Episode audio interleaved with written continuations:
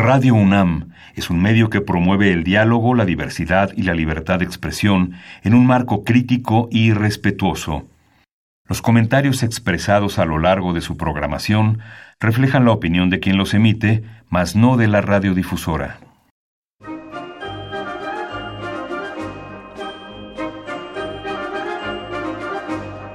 La Feria Internacional del Libro del Palacio de Minería y la Facultad de Ingeniería de la UNAM presentan La Feria de los Libros. Un acercamiento a la lectura.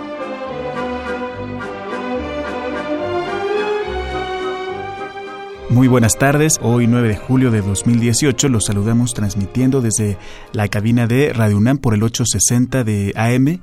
Mi nombre es Salvador Ponce, les damos la más cordial bienvenida a una nueva emisión más de la Feria de los Libros. Y aquí en la cabina es un gusto saludar a Elías Franco. Elías, muy buenas tardes. Hola, ¿qué tal? ¿Cómo estás Salvador? Muy buenas tardes, buenas tardes a todos nuestros amigos que nos acompañan.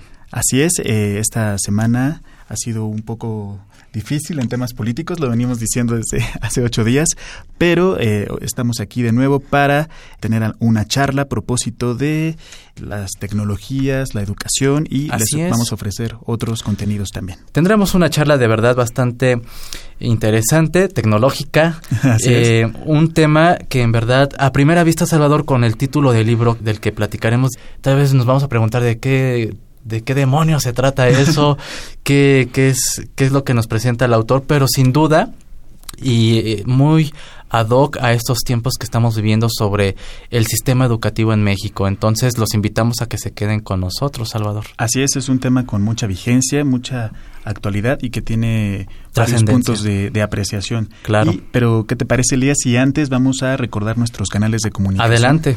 Eh, pueden comunicarse con nosotros a través de nuestra cuenta de Twitter, arroba ferialibros, o bien pueden enviarnos un correo electrónico a la feria de los libros arroba gmail.com si quieren eh, contactarse o conocer algunos aspectos relacionados con la feria del libro pueden hacerlo eh, en Facebook en la cuenta Feria Internacional del Libro del Palacio de Minería y bueno, Elías, si quieren escuchar este programa por internet. Así es, lo pueden hacer a través de www.radiounam.unam.mx y escuchar o descargar eh, esta emisión o emisiones anteriores en www.radiopodcast.unam.mx. Esta tarde charlaremos en cabina con el editor Javier Nicasio Granados, que nos presentará la obra Laboratorios Cibertrónicos 3.0, publicado por Newton Edición y Tecnología Educativa. Tendremos nuestra novedad editorial para esta semana. Le invitamos a preparar pluma y papel.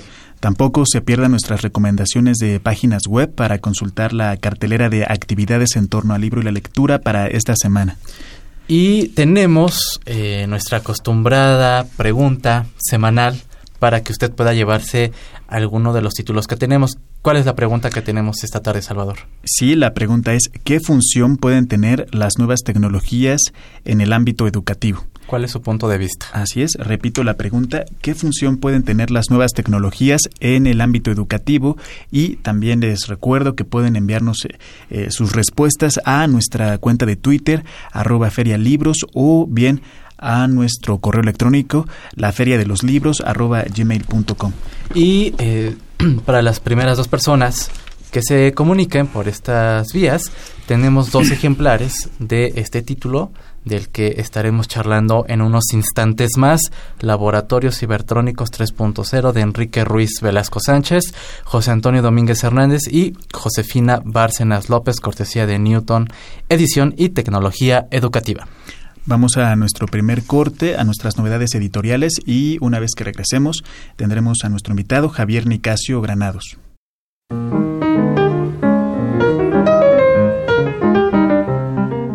Notas de pie de página.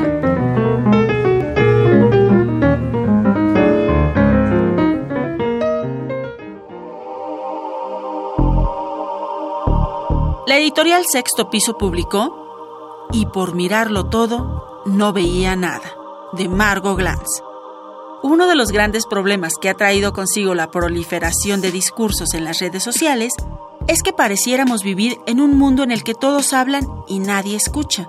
El torrente de información que circula frente a nuestros ojos cada día, sea verdadera o falsa, cohíbe la posibilidad para sopesar el contexto, el trasfondo y las implicaciones de aquello que leemos.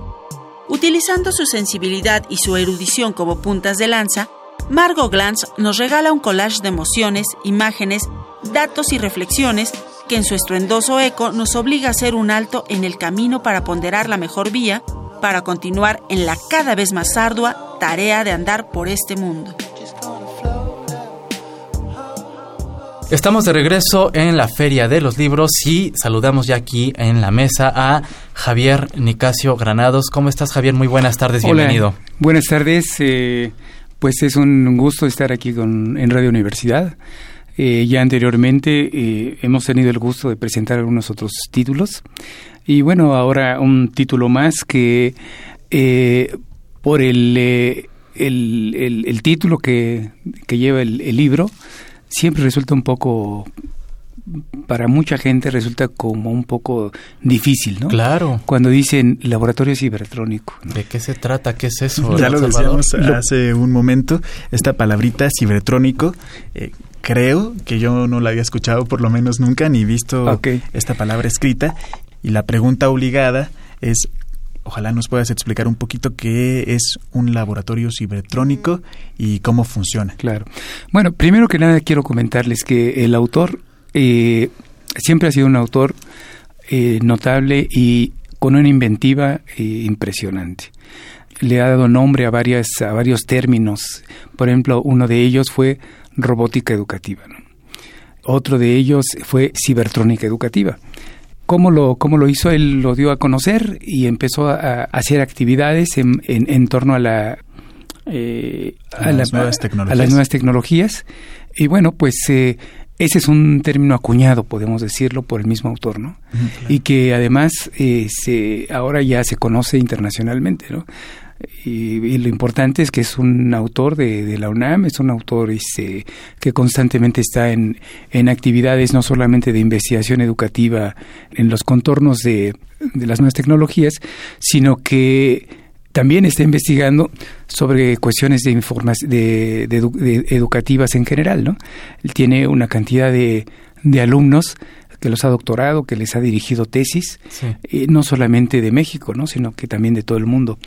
Eh, hay un eh, actualmente eh, tiene un programa de robótica educativa a nivel de, de, todo el mundo y eh, bueno no es una exageración pero sí son 80 mil o no me acuerdo cuántos alumnos en línea que están este 80 mil sí sí de todo el mundo eh Okay. Estamos hablando del de, autor, nos referimos a Enrique Ruiz Velasco Sánchez. De, Enrique Ruiz Velasco. Así es, él es se ha dedicado a la investigación en el área de modelos educativos regulares y en línea, ahora que lo mencionas, específicamente en el diseño y desarrollo de modelos tecnológicos para la formación de un pensamiento científico a los estudiantes en varios niveles educativos y se ha dedicado también al fortalecimiento de la formación científica de, los académicos. Así que es un especialista en, en esta materia, en lo que ya decíamos un poquito de los laboratorios cibertrónicos.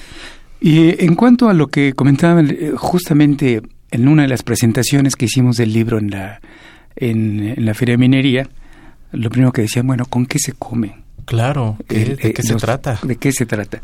Y lo que eh, los autores decían, bueno, es algo muy sencillo en realidad. Lo que se trata es de socializar el conocimiento a través de las redes web, ¿no? Entonces, lo que los autores dicen es que un laboratorio cibertrónico es un espacio que ha sido concebido y diseñado como un lugar de búsqueda, experimentación, exploración, investigación y sobre todo de convergencia tecnológica, utilizando herramientas de la mente y tecnologías de la, inteligencia, vía redes educativas y otros y, otros desarrollos que existen para interrelacionar, correlacionar, privilegiar la interacción educativa entre pares, profesores, autoridades educativas, padres de familia y con recursos tecnológicos eh, muy simples, muy sencillos, principalmente de uso libre y que son accesibles a través de la web. Entonces, eh, lo que los autores nos dicen es que el conocimiento se puede socializar. Lejos de estas nuevas técnicas educativas que, que hablan, hablan de, de, estar compitiendo, las competencias, competencias. No, Aquí dice, no, esto no se trata de competencia, es un conocimiento libre. Y eso no es competencia, es algo al revés, ¿no? Es, e, es como lo contrario a lo que se dice ahora, ¿no? Y eh, ellos eh, sostienen de que todos los, los eh, las principales bibliotecas, la información más importante está en la web. Entonces lo que proponen es generar ambientes educativos, ya sea entre entre algún grupo de, de, de, profesores o de, de, alumnos y eh, fijarse cosas muy sencillas, ¿no? Y sobre eso empezar a investigar y, eh, empezar a producir cosas, ¿no?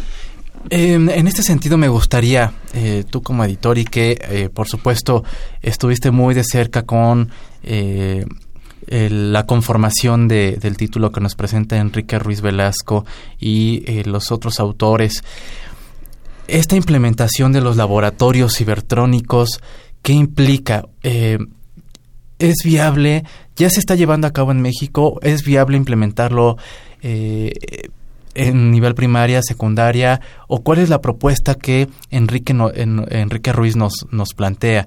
Eh, porque de pronto eh, decimos, ah, pues es un aula más con alguna computadora y los niños o los alumnos o los estudiantes, etcétera, se sientan y están ahí, pero me parece que es como un a mi manera de entenderlo y Javier, si, si tú nos pudieras ampliar un poco este panorama, eh, ¿de qué va? Es decir, eh, ¿va más allá de eh, tener este espacio físico con una máquina, una computadora?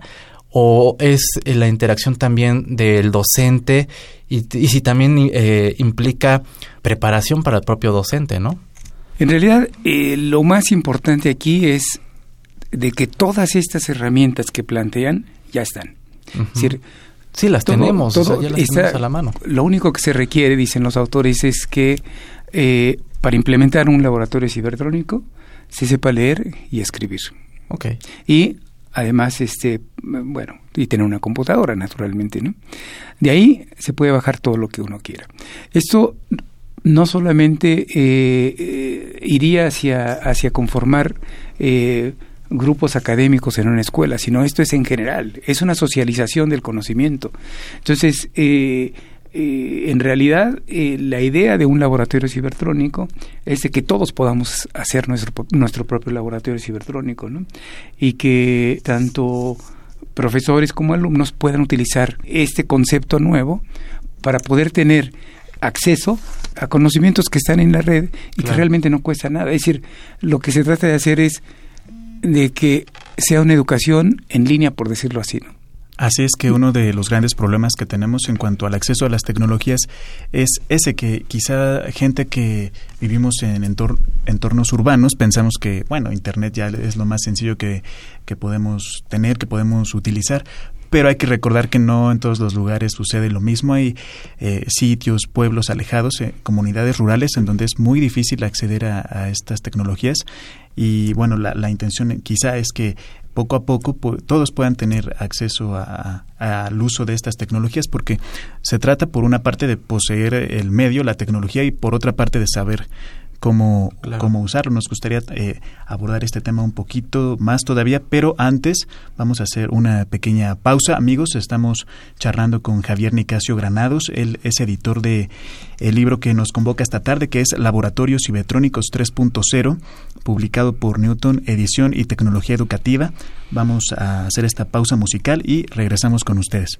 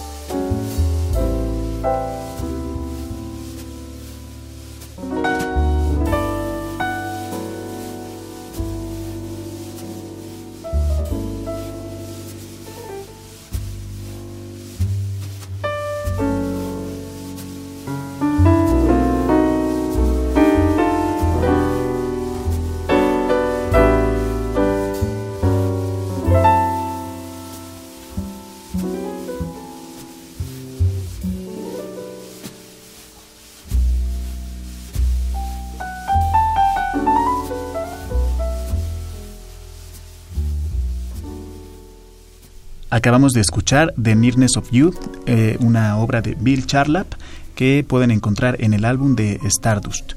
Y bueno, hace un momento comentábamos de algunas otras implicaciones que tiene la aplicación de la tecnología y la importancia que es que se pueda cada vez universalizar más el acceso para que tengan un, un efecto más real. Hablando sobre el autor, que es Enrique Ruiz Velasco Sánchez. Nos comentabas hace un momento que también él ha incursionado todo el tiempo en este terreno de las nuevas tecnologías, tiene muchos estudiantes y cursos en línea y otra cosa también es que él ha, tenido algunos otros logros como un récord Guinness que nos comentabas hace un ratito fuera de, del aire. Sí, eh, el récord Guinness que tuvo fue en la construcción de, de 80.000 construcciones de robots educativos. Los, los, robots educativos los hacía de una manera muy sencilla, eh, con eh, algunas herramientas fáciles que se podían conseguir incluso en ferreterías y después controlar los robots con el teléfono celular. Entonces hacía unas aplicaciones eh, fáciles que incluso después algunos de estos alumnos que que se interactuaron en ese récord Guinness empezaron a encontrarle una aplicación mucho más práctica para la vida, ¿no?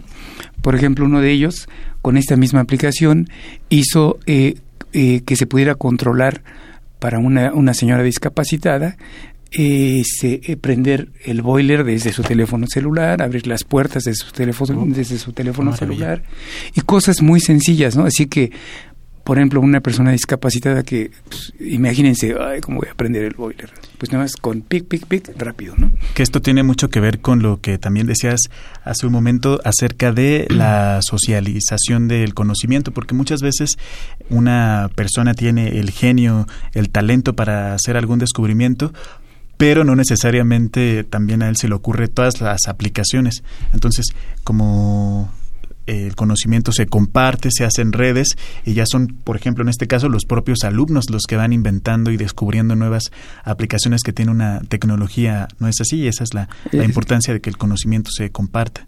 Exactamente. Sí, de hecho, los autores, por ejemplo, ponen una, una experiencia interesante que tuvieron con, eh, ya hablando, hablando sobre el laboratorio cibertrónico, de cómo un grupo de estudiantes de, de una escuela de enfermería pudieron comprender lo que es un entorno cibertrónico. Es decir, todo el mundo cuando con todo y de que estamos en una era digital en la que eh, la mayor parte de los jóvenes pues utilizan ya el hecho de que, por ejemplo, todos estemos con un teléfono celular, estamos haciendo ya una actividad cibertrónica.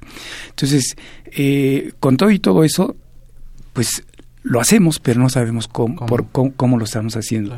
Entonces, eh, eh, en esta experiencia se les enseñó a, este, a investigar en las redes, eh, bajar información fidedigna, este, armar este, diferentes temas y todo, bueno, utilizando estas técnicas del laboratorio cibertrónico. ¿no?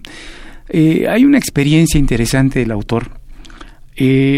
En una ocasión lo invitaron a él a, este, a Chiapas eh, a trabajar con los indígenas, no sé si eran choles o, o este, no sé, tojolabales, o, tojolabales. Y estuvo él trabajando con ellos, enseñándoles robótica, ¿no? decir, eh, de una manera muy sencilla. Eh, eh, son, eran gentes, ustedes los ven, son gentes indígenas, niños de 8 o 9 años y todos encantados construyendo su robot, ¿no? Y de una manera muy sencilla, ¿no? Porque al, manejar todo el mundo un teléfono celular, ya tiene muchas bases para poder hacer este, este, esto que están proponiendo los autores. Así es que eso demuestra que eh, digamos, no importan los prejuicios ni el estrato social de, del que una persona pueda sufrir, claro, y siempre y cuando tenga acceso a estas tecnologías. Y destacar esta eh, habilidad o esta em, capacidad de Enrique Ruiz de transmitir este pues este, esto digamos que este conocimiento o estas herramientas para poder realizar no porque lo que comentábamos eh, hace un momento respecto al récord Guinness de control de movimientos vía un teléfono celular salvador, y recurrimos aquí a la tecnología, ¿verdad? Eh, pues fueron 1867 robots pedagógicos que construyeron niños entre 6 y 14 años de edad, Salvador. Así es, vale la pena precisar el dato. Esto se logró eh, armando robots entre la Ciudad de México y además también participó Puebla. Así es. Entonces, eh, en esa ocasión, Enrique Ruiz expresó que además de que se logró un récord, la intención es que eh, se fomente el interés eh, de la infancia por la robótica. Y, me permito citarlo. En lugar de que los niños estén en el bullying, es mejor que estén armando un robot, despertando su imaginación para que en el futuro sean ellos los creadores de tecnologías que permitan controlar a, larga distancia y desde un teléfono la luz, el gas o cualquier otro elemento de uso cotidiano en los hogares, que es lo que nos mencionabas hace un momento. Exactamente. Qué maravilla, en verdad, pues un gran trabajo de Enrique Ruiz Velasco, ¿no? Sí, y ya casi se nos acaba el tiempo, pero nos gustaría, Javier, eh, que nos comentaras en dónde podemos encontrar la obra, si ya está eh, en librerías o bien si van a tener alguna actividad en los próximos meses. Sí, eh, en realidad este, constantemente estamos promocionando este libro, porque siempre hemos apostado a proyectos que desde el punto de vista de la grande academia muchas veces no son comprensibles. ¿no? Y eh, nosotros publicamos en una primera instancia el libro de, de, cibertrónica educativa y ahora este. Eh, estamos, eh, acabamos de hacer una presentación en, en Feria del Libro en, minería. Se, se, se, están pensando hacer otras en la UNAM, no tengo las fechas ahora, pero el libro está ya eh, distribuido a la venta en la mayor parte de las librerías comerciales, ¿no? Todas las cadenas de librerías que, que existen en la Ciudad de México y en otras partes tienen el libro y por supuesto también las librerías de la UNAM, ¿no? Claro. ¿Y tienen pensado, por ejemplo, se me ocurre algo, alguna otra actividad más allá de una presentación, algún otro tipo de actividad con, con Enrique Ruiz en torno a, pues, a este gran trabajo que realiza, es decir, alguna, algún tipo de taller ustedes como editorial y con él, no sé. Sí, pues precisamente eh, la semana pasada eh, se, se hizo un, un, eh, congreso que es un congreso en el que asisten la mayor parte de los eh, profesores que trabajan en estos ambientes. Y eh, se hizo presentación del libro y se hizo este eh, pues se hicieron algunas conferencias en, ah, torno a, todo esto no muy bien. Pero constantemente se están haciendo actividades. Quiero comentarles que, que Enrique Ruiz es una persona muy activa, que constantemente, este, no solamente en ese eh, en, congresos, sino que además eh, él tiene cursos, tiene una cantidad de alumnos que también hacen la misma actividad y él dirige pues varias actividades de este tipo. Perfecto, perfecto. Eh, Javier Nicasio Granados, muchas gracias. El tiempo se nos ha terminado. Muchísimas gracias. Una felicitación, pues, pues presentar presentar estos grandes trabajos, grandes propuestas que sin duda creo que elevarían en verdad el nivel educativo de nuestro país. Así es, y también para eh, romper esos prejuicios de que a lo mejor los mexicanos estamos atrasados en ciertos aspectos que no podemos. Eh, creo que en varias ocasiones se ha visto que siempre que se cuente con el apoyo y con la guía adecuada, podemos destacar en cualquier ámbito. Muchas gracias, Javier. Muchas gracias y seguiremos atentos a lo que nos presente Newton, edición y tecnología educativa. Salvador, nos vamos. Así es, nos vamos, Elías. Muchas gracias por escucharnos esta tarde. Perfecto. Agradecemos a Leslie Terrones en la coordinación de invitados, a Marco Lubián en la producción y redes sociales, a Silvia Cruz en la voz de las novedades editoriales y en los controles técnicos agradecemos a Rafael Alvarado. Yo soy Elías Franco, nos escuchamos el próximo lunes. Mi nombre es Salvador Ponce, les agradecemos su sintonía y les recordamos que la próxima semana tenemos una cita. Hasta entonces.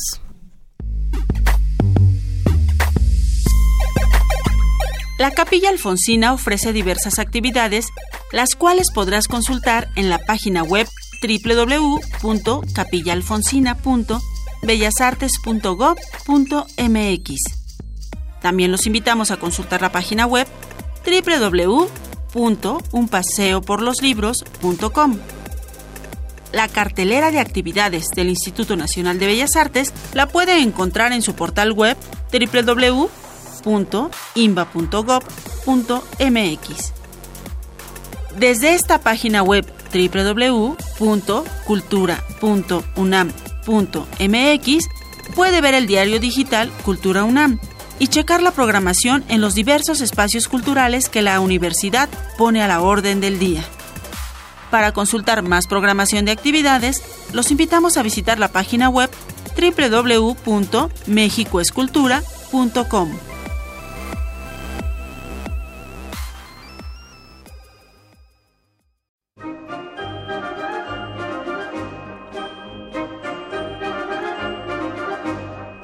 La Feria de los Libros. Un programa de la Feria Internacional del Libro del Palacio de Minería que organiza la Facultad de Ingeniería en coproducción con Radio UNAM. Idea original Fernando Macotela.